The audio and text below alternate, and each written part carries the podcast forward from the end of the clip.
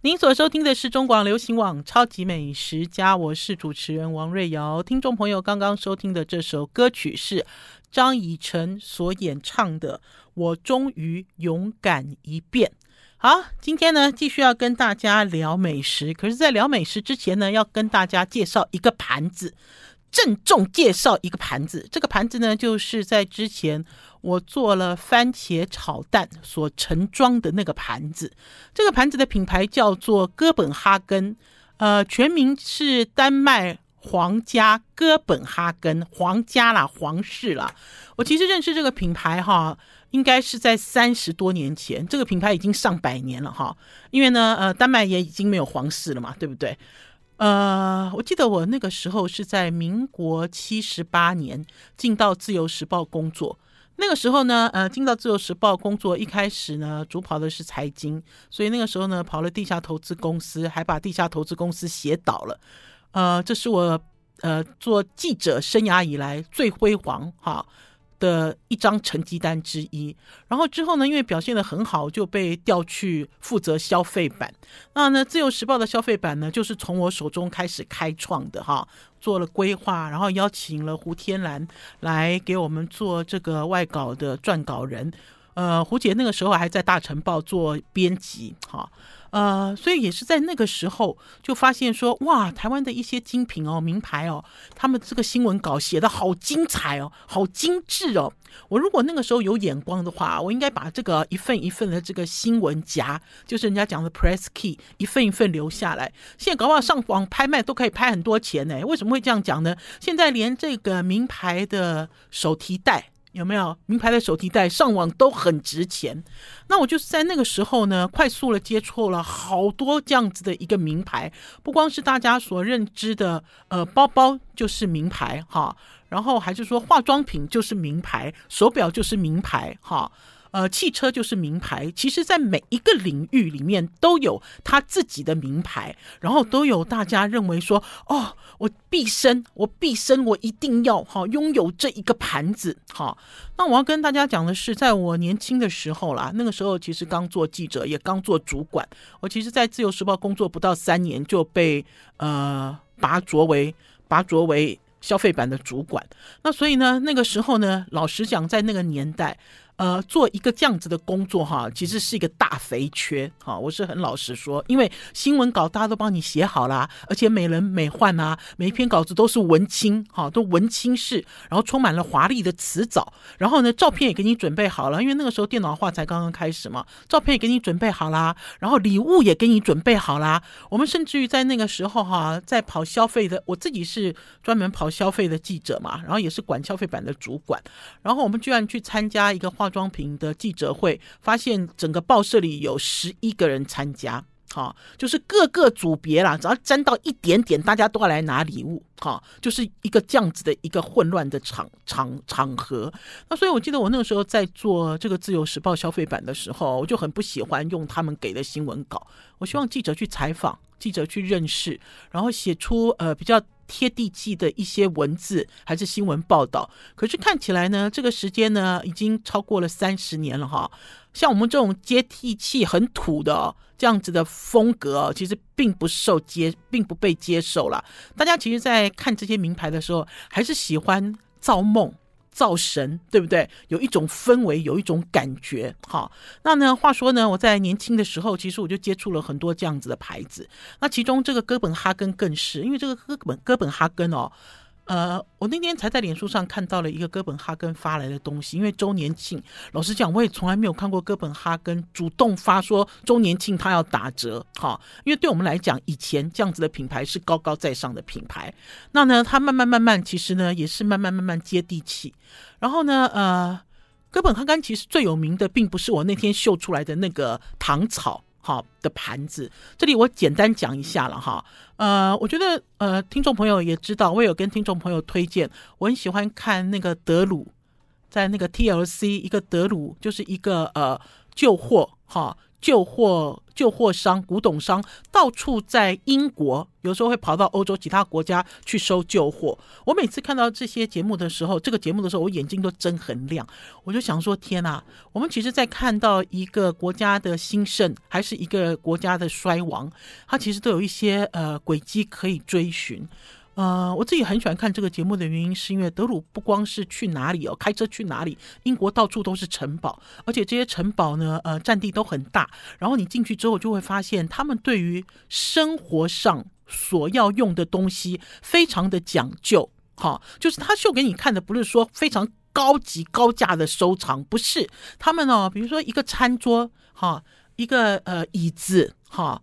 一个杯子，哈。呃，就是诸如此类的，就生活相关的东西，他们都非常讲究。可是反观反观东方，哈，不要讲东方了哈，就反观我们我们的生活哈，乃至于中国大陆哈，就中华中就是这种中华民族的。这些人就是我们就会发现说，哎，这个部分其实是蛮薄弱的哈。就虽然呃知道说他们欧洲人在造瓷器，其实是用中国的方式，甚至呢呃去模仿中国在地的泥土哈，他们去找，然后做了很好的这个瓷器。呃，大家都知道有一个瓷器的名字叫 b o n China 嘛。叫古瓷嘛，瓷器就叫 China 嘛，对不对？可是呢，他们做的东西很精致。那所以呢，在年轻的时候，甚至于到现在，有很多人呢都会认为说，哎，我一定要拥有一个他的这样子的杯子。好，不光是哥本哈根，不光是 w e g w o o d 对不对？然后还有有一段时间，我们也很喜欢一个德国的百年品牌，不是 mason 哦，是另外一个牌子。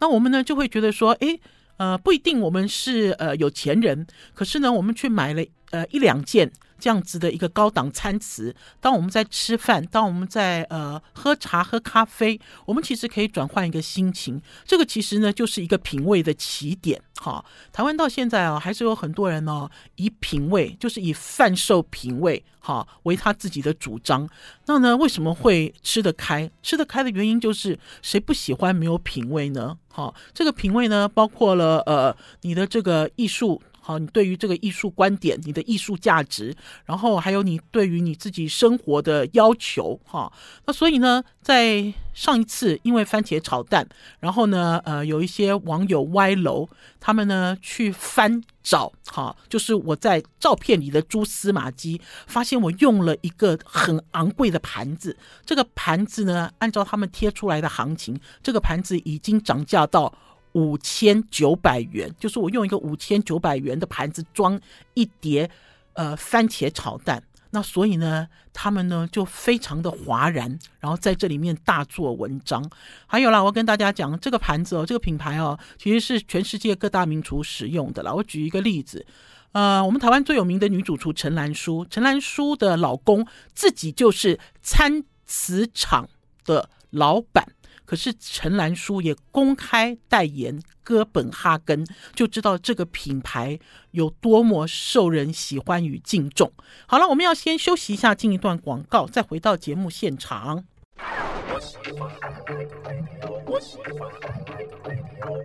我是王瑞瑶，您所收听的是中广流行网。呃，我最近吃了两家两家铁板烧，然后这两家铁板烧呢，很意外，我其实。没有，一开始其实不知道，才发现原来这两家都系出同门。呃，话说那天啊，呃，台北万豪酒店的公关，呃，打电话给我，他说：“瑞瑶姐，好久没有吃饭了，你要不要来吃铁板烧？”我才想到说，对哦，我从来没有吃过万豪酒店的铁板烧。万豪酒店成立应该有七八年之久了吧？我记得他刚开幕的时候，我们有进去逛他的，呃，就逛他的饭店哈，然后呃。嗯、好像没有什么吃，因为他那个时候是以会议中心，还是说以会议为目的的这个饭店，就你其实没有很专心啦。而且那个时候因为西华饭店还在嘛，然后那个时候大家知道万豪跟西华是同一个老板。好，刘家，呃，而且那个时候呢，最有名的中餐厅主厨也通通都待在西华饭店。好，那所以呢，呃，前一阵子公关问我说要不要吃铁板烧，他本来是说要不要聚一聚啦，哈，要不要去吃铁板烧？我就想到说，哎，对耶，我没有吃过，哎，我没有吃过万豪的铁板烧，所以我就一口答应，我就说好，好。那可是呢，铁板烧我印象很深刻，因为他这个铁板烧餐厅的规划哈，就是专门 for。呃来这里做商务的客人，因为呢，它有一个走廊，这个走廊哈，走到尽头处才是这种开放的铁板烧区，然后呢，呃，这个走廊的两边全部都是包厢啊。呃，包厢数量很大，然后甚至那天呢，我还听万豪的人跟我讲，他说他们曾经接过一个案子，这个案子呢就是来这里开会，哈，然后呢吃铁板烧，哈，他们最多呢接了七十个人。好，七十个人共同吃铁板烧，那当然不是坐在铁板烧的这个台子前面啦，就是他有一个这样子的一个会议的场地哈，你可以有几个台餐台，几个铁板烧的餐台，帮你做好铁板烧送到桌子上来，类似这样子，这个其实也算是全台湾没有的哈。我记得，如果我没记错的话，我有一年、哦、去这个奔铁板烧很有名啊，三头牛哈，在安和路的那一家奔铁板烧早期有名，是因为它是前总统李登辉的最爱哈，而且呢，早期呢很多名厨都曾经在奔工作过，甚至呢在早期我还采访过几个名厨，跟我讲说，在那个时候，呃，李总统爱吃就是很爱吃日本和牛，他们都会派人直接去日本。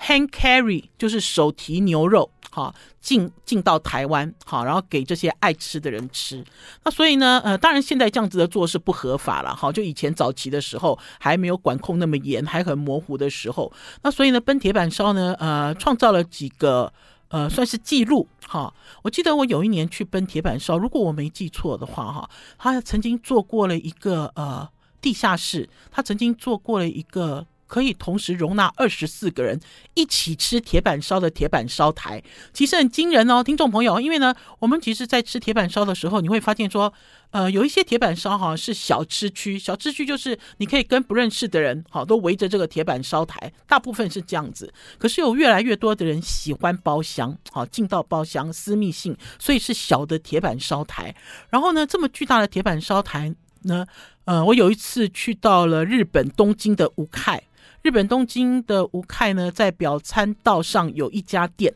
那家店也是一样，有一个长形巨型的铁板烧台，然后这个铁板烧台的下面就是表表参道，好，就是好像那个呃纽约啊第几大道的这些贵妇走来走去的地方，哈，呃，那所以呢，这次呢我去吃铁板烧，呃，我我就想说，哎，我终于我终于来到来到万豪吃铁板烧嘞，因为呢。呃，我我还蛮兴奋的啦，哈，因为呢，因为老实讲哦，经过一个新冠哈，呃，餐饮业变动很大。我那天一进到这个餐厅的时候，就发现有一面墙。好，就是他们的主厨叫阿凯斯，我忘了拍那张照片了，因为那张照片好好巨大，好像一个明星这样子，就把阿凯斯当做是一个明星。然后我就偷偷问了一下，我说阿凯斯还在吗？他们就笑出来了，他们说在啊，在啊，阿凯斯还在啊，怎么不在？好，然后呢，进去之后果然是阿凯斯亲自服务。呃，老实讲，阿凯斯哦是出自台北金华酒店，好。呃，听说呃，万豪酒店成立的时候，阿凯师带了一批师傅，全部都是金华的铁板烧师傅，直接就进到万豪，而且这些师傅都没有走，现在也都是铁板烧的顶梁柱。哈，呃，可是听众朋友，你们知道吗？吃铁板烧哈，都有一个习惯，这个习惯就是，如果你爱吃这家的铁板烧，你会认人嘛？哈，那因为我讲的是比较高价的铁板烧，如果是夜市旁边的这个呃。几百元的铁板烧或许就没有这个问题。那因为我去金华酒店呢，呃，永远永远指定的都是陈春生师傅。这个陈春生师傅呢，也是美食家胡天兰最爱的铁板烧师傅。呃，所以老实讲，阿凯师在金华酒店，我完全没有印象，他也从来没有服务过我。好，我们要先休息一下，进一段广告，再回到节目现场。I like 我是王仁瑶，您所收听的是中广流行网《超级美食家》。今天跟大家介绍两家铁板烧，而且这两家铁板烧餐厅，我的试菜的价格，一个跟另外一个，呃，另外一个是它的二分之一价，哈。可是他们都系出同门，哈。我先介绍这家贵的啦，哈，就是万豪铁板烧。呃，我刚才其实有讲到，我们会呃。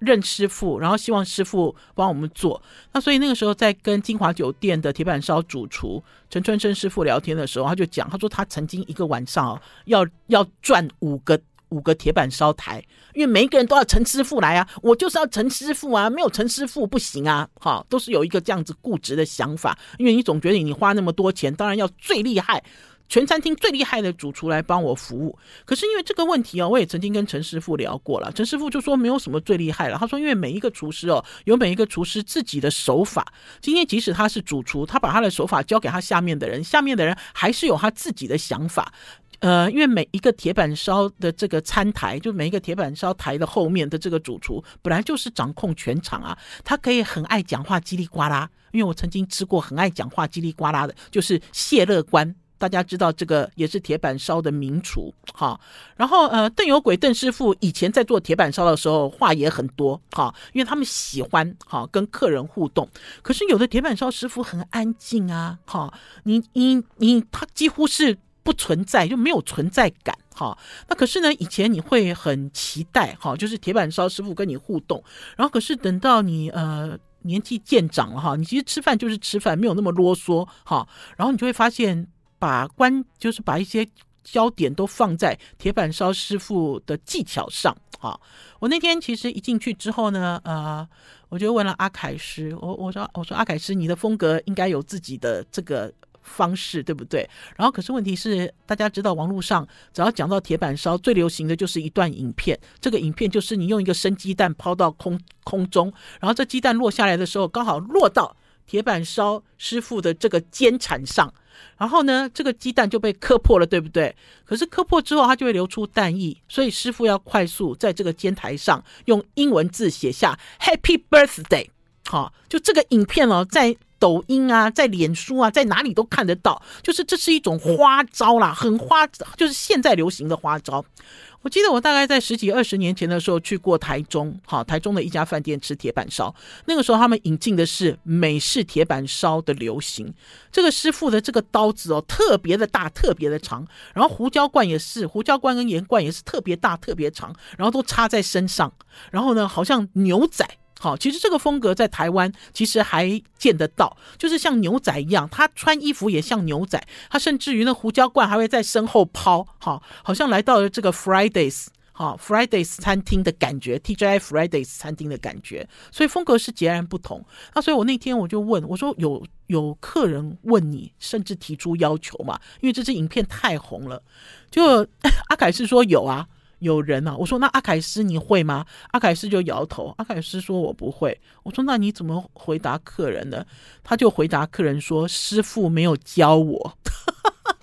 很有趣哦。那我这次呢，其实呢，从头到尾吃了阿凯斯的这个呃铁板烧，然后呢，会发现说呢，呃，铁板烧严格说起来，铁板烧有几个流派了哈。大家呢，呃，会认为呢，呃，价格比较高的铁板烧，它会有很多 sauce，很多酱汁哈，因为它会着重法式酱。然后如果它是比较偏日式的，偏日式呢，日式的这个铁板烧师傅，他的手法就很轻灵哈。这个轻灵的手法呢，你就不会听到。呃，铲子在铁板上叮铃哐啷的声音，包括炒饭都不会有叮铃哐啷的声音。当然，也有人很喜欢这种激动派，我就很喜欢看到铁板烧师傅炒饭的时候很激动。好，激动到这个米粒啊，你知道共舞啊，哈，然后这样行云流水，哈，那所以呢，呃，状态还有每一个师傅所要呈现的是不一样的，哈。那吃完了这顿铁板烧之后，我有上网去搜了，上网去搜之后，发现有一个像是布洛克还是网络上经常使用的形容词，就是它好像是全台北市十大铁板烧之一了。如果你不如果你是爱吃铁板烧的人，你没有吃过就落伍了，意思是这样子的啦，哈，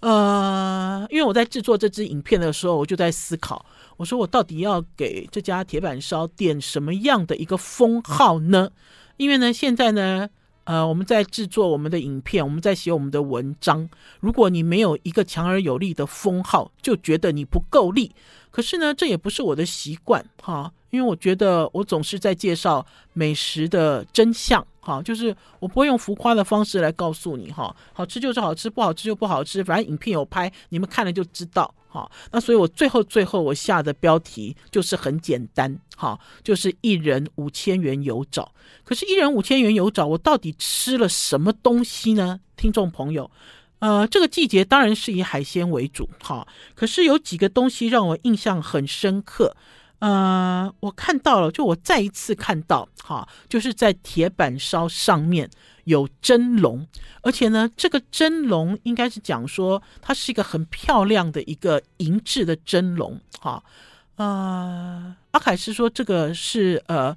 因为我不确定他是不是从日本买来的啦，这是我第一次看到一个这样子的蒸笼。听众朋友如果感兴趣的话，我们稍后会把照片上传到王瑞瑶的超级美食家的脸书粉丝专页，影片也已经上传了哈，大家用关键字去搜寻王瑞瑶、宝师傅、万豪酒店铁板烧，就可以搜出这支影片。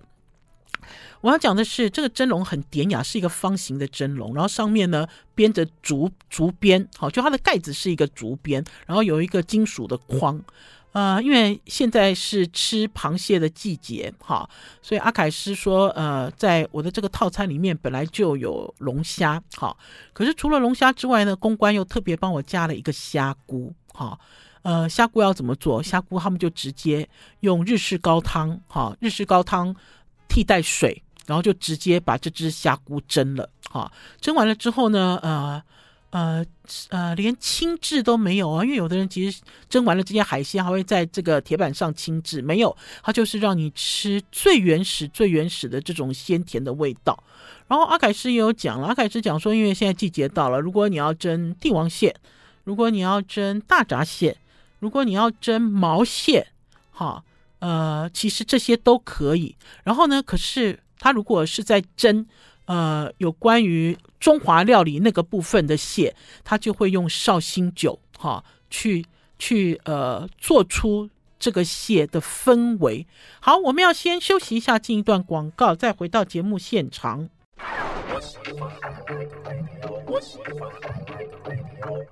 我是王瑞瑶，您所收听的是中广流行网超级美食家，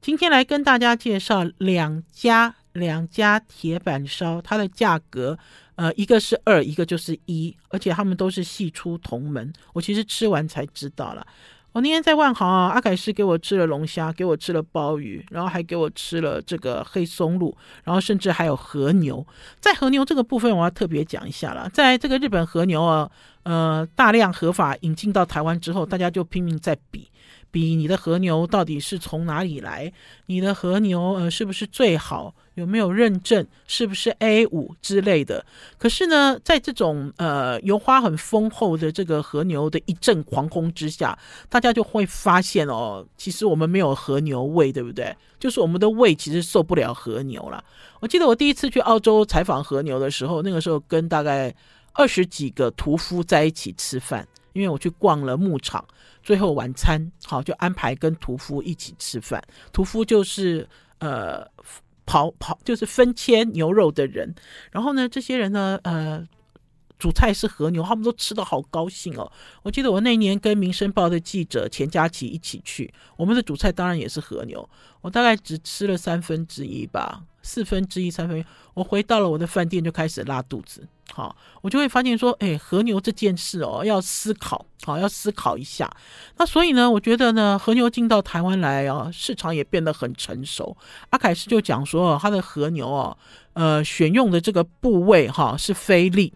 可是呢，他呢和牛的等级不是 A 五，也不是 A 四，是 A 三。我一开始听了，我就说，哎。你这样会不会有客人觉得不够高级呀？哈，你总是要 A 五嘛，对不对？拉肚子是回家的事啊，是不是？他这样讲，哎，你怎么给我 A 三呢？阿凯师就老实讲了，阿凯师说，吃这个铁板烧，给你 A 五当然也是可以啦。那你就可以看到铁板烧台啊，好像在嫉妒油港宽，因为大家知道 A 五就是油花最多最多的那个等级嘛，对不对？然后呢，呃，你到时候你吃的，因为肉。呃，油吃的是香了哈，肉吃的是甜哈，那所以呢，他们就几经考虑，几经就去去想客人，然后还有有一些客人的反应，我我是老实讲了，我跟宝师傅啊，最近这几次，就最近这一年，甚至超过一年了，如果主菜是和牛的话，就如果主菜是牛肉哈，我们都会问店家有没有不是日本和牛的其他选项，就是我们可以吃澳洲牛，我们也可以吃美国牛，因为我想要吃肉，我想要吃很大一块，哈，我不要吃和牛，吃了两口满嘴的油。好的，这样子的感受，那我觉得呢，呃，他们应该也有感觉到，就是有钱人还是爱吃铁板烧的人有那样子的感觉，所以他们就挑了整个牛里面哈，呃，最嫩的、油最少的菲力，然后呢，呃，从 A 五变成 A 三，哈，我的确那天哦就很开心的。吃了这个铁板烧，哈，铁板烧的煎牛排，否则的话，通常面对那么顶级的餐厅，而且他给很大一块哦，因为如果是日本和牛是 A 五的话，他通常就给你两条、三条，因为他知道你也受不了，而且最重要是成本很高，哈，呃，除此之外呢，阿凯师呢还用这个日本和牛的薄片去包广岛生蚝，我觉得这道，我觉得这道也很好吃了，哈，好吃的原因是因为呢，他用了。一些元素来来提升哈，这个呃，这这个这一口一口牛肉卷的海味哈，其中很厉害的就是他找了一个很棒的海苔哈，这个海苔一吃之后，你立刻就有潮水味感受出来哈。还有呢，刚才其实有提到他的龙虾，他的龙虾做的比较大胆哈，他的龙虾呢做的方式哈，做的方式是意大利式。他弄了一个没有勾芡的一个，像是一个番茄哈，一个以番茄为主的一个 sauce，然后在龙虾煎好之后呢，他呢就把这个呃龙虾。排在盘子里，然后最后还会开始给你刨帕玛森起司。我觉得这个帕玛森起司哦，也出现了一个很大的变化。我记得也是在很久很久以前去宜兰享宴，听众朋友，我今天有点到名的铁板烧都是很厉害的哈。这个宜兰的这个享宴的阿勇师，我记得我第一次去阿勇师的餐厅吃饭。那那年是美国肉类出口协会的处长吴秋恒，吴秋恒其实也是阿勇师的贵人，哈，因为你想他的餐厅开在宜兰，哈，然后也不是热闹的大街上，那个时候呢，秋恒处长呢三不五时就在那边办活动，好，就打响了阿勇师的名气。那当然，阿勇师现在他的餐厅搬到另外一个地方，而且开得更大，那个餐厅我用那种呃高速公路的休息站。好，来形容他，因为他停车位也很多。我就记得我那一年第一次碰到阿勇师，我就被他手上的这些花招所吸引。我第一次看到有人哦，把那个啪啪森气死粉哦，你知道这样撒撒撒撒撒撒在铁板烧烧台，然后我以为他要做什么天女散花，哎，不是，这个就铁板烧台就把这个啪啪森气死给融化，融化之后就变成一片，他直接缠起来，好，粉变成。一片的气死片，我那个时候我就很惊艳呢。我说哇，为什么这铁板烧师傅的招这么多？然后我还记得那一年呢，阿勇师呢，我第一次看到他的时候，他就拿了十几种不一样的盐巴出来，来跟我们讲盐，然后甚至于呢，还搬来了一大块肉桂树。的这个树皮，哈，就是呃，我不知道那个时候应该已经超过二十年前了吧，哈。那如今你在看，哈，如今你在看这个帕玛森起司在铁板烧台怎么样展演，哈，更炫了，就是一整块帕玛森起司，像散梅，就是肥皂，像肥皂一样轻轻的抹在铁板烧台上，它就融化了嘛，对不对？融化就变成一个薄片嘛，它就把它缠起来，缠起来之后你就变成开胃的。起司小酥片，好了，我们要先休息一下，进一段广告，再回到节目现场。I like 103, I like radio。我是王瑞瑶，您所收听的是中广流行网《超级美食家》。阿凯师做铁板烧的手法是很安静啊，阿凯师本人也很安静，哈，所以那个气场是很沉静，吃起来好舒服哦，吃起来这么舒服啊！骂万豪的老板臭小马。这么久才叫我去吃饭。好，除了这个 之外呢，那天呢，我故意把两家铁板烧的试菜约在一起。好，约在一起的原因是因为我觉得反正要试铁板烧嘛，我们其实透过比较的方式，可以稍微知道，呃，就可以多一点学习。所以呢，我就那天就去了公馆。公馆有一家铁板烧叫做 Van，V A N，叫做 Van。嗯、这家铁板烧的老板很年轻啊。这家铁板烧的老板就是我上次去橘子游戏哈、啊、吃他们家的普橘岛的时候，那个时候有三个主厨联手做菜，他是其中一家，他叫 Wilson。这个 Wilson 呢，其实在两个多月前就已经私讯我了，可是我一直都没有看到他的讯息。我看完了之后，然后我也错过，我也不知道重新怎么找他的讯息。那所以耽搁了一段时间，然后终于联络上了，我就去试他的铁板烧，结果才发现原来他是从万豪出来的。好，呃，我要讲一下啦。阿凯师，万豪的阿凯师说，他的师傅就是金华酒店的陈春生师傅。好，然后呢，呃，Wilson，Wilson 的师傅呢也是阿凯师。那当然，Wilson 之前也在王品做过。好，就是他的师傅不止一个。那所以呢，Wilson 因为比较年轻，所以 Wilson 在做铁板烧的时候很有自己的想法。然后我要跟大家介绍这家餐厅哦，就在台大的斜对面。好。呃，就是就是在罗斯福路上，然后就是在罗斯福路新盖好的一个豪宅的一楼，哈，呃，用餐环环境非常好，然后呢，服务也很有水准。可是呢，呃，它的餐价就像我现在要跟大家介绍的这套餐的餐价，这套餐的餐价就是刚刚我在万豪吃的一半的价钱，哈。然后呢，呃，Wilson 在做铁板烧，他的手法也是跟他师傅一样，很轻柔，哈。不吵闹，而且呢，他们很刻意在铁板烧台这边净空，坚壁清野。好，那呢，他这个这个在做铁板烧，就等于是它是一个极干净、极白的一个空间里面做铁板烧。好，因为我做的是包厢嘛，比如说他要弄一个，比如说他要弄一个寿司，寿司才从旁边拿出来，他要放一个什么配菜才从旁边拿出来，就是他们有他们自己表演的规矩。然后最重要的是，在他的料理里面，他这个料理里面，我讲一句话，这个是 Wilson 跟我讲，他说他的料理吃了他的料理，就是等于走过台湾。什么叫做走过台湾？哈，很简单的讲法，就是大家会讲说，现在年轻厨师很喜欢融入台式元素。可是到底是什么台式元素呢？如果我现在讲台式元素，搞不好听众朋友就有底了。他说啊，不然这家不要吃了。然后好多年轻师傅，你知道都在讲回忆，都在讲什么经历，都在刻意的彰显台湾元素。可是我觉得，如果是这样讲的话，并不公平。哈，因为呢，每一个师傅的呈现的方式不一样。就像之前跟大家讲的，今年米其林三星餐。厅泰瑞，泰瑞他们做的是法餐、法式料理，可是呢，他们也也是以浓浓的这个台味获得米其林密探的青睐，给予他三星的头衔。有人喜欢，有人不喜欢，可是这个都是年轻师傅哈，还是我们当代中生代的师傅的尝试。那我今天跟大家介绍这个 Wilson 哦，给我出了什么东西让我印象极为深刻了哈。他呢，把他妈妈做的煎面线拿出来了。好，因为他觉得煎面线是他的回忆，呃，可是他在煎面线里面包了生蚝，好，那所以呢，他的这个面线啊，那整个恰恰收收，好，呃，所以你在吃的时候就有一种感觉，哈，就是有一种，呃，大家都有吃过煎面线嘛，你去吃羊肉炉也有煎面线，你去澎湖也有海胆煎面线，这个其实是一个共同语言跟共同回忆啦。然后还有就是面线这样子的质地。很多人就会很喜欢，然后就像他做了一道呃蒸蛋，可是这道蒸蛋呢，最后淋下去的是鱿鱼螺肉蒜的味道的汤，就他做了一锅鱿鱼螺肉蒜，然后不要这些料，把汤取出来，然后淋在这个蒸蛋上面，哈，然后所以我一喝的时候，宝师傅就说：“哎，真的是鱿鱼螺肉蒜呢，哈，是哦，是这样子的味道，没有错哦，哈，的确是没有错，哈。”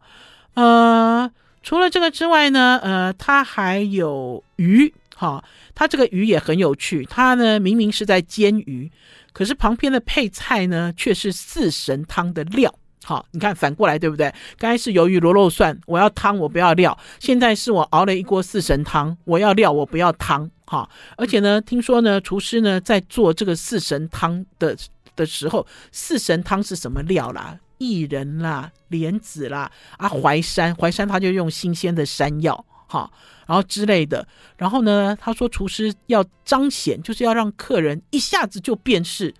这道菜跟四神汤有关。所以呢，他们在炒薏仁的时候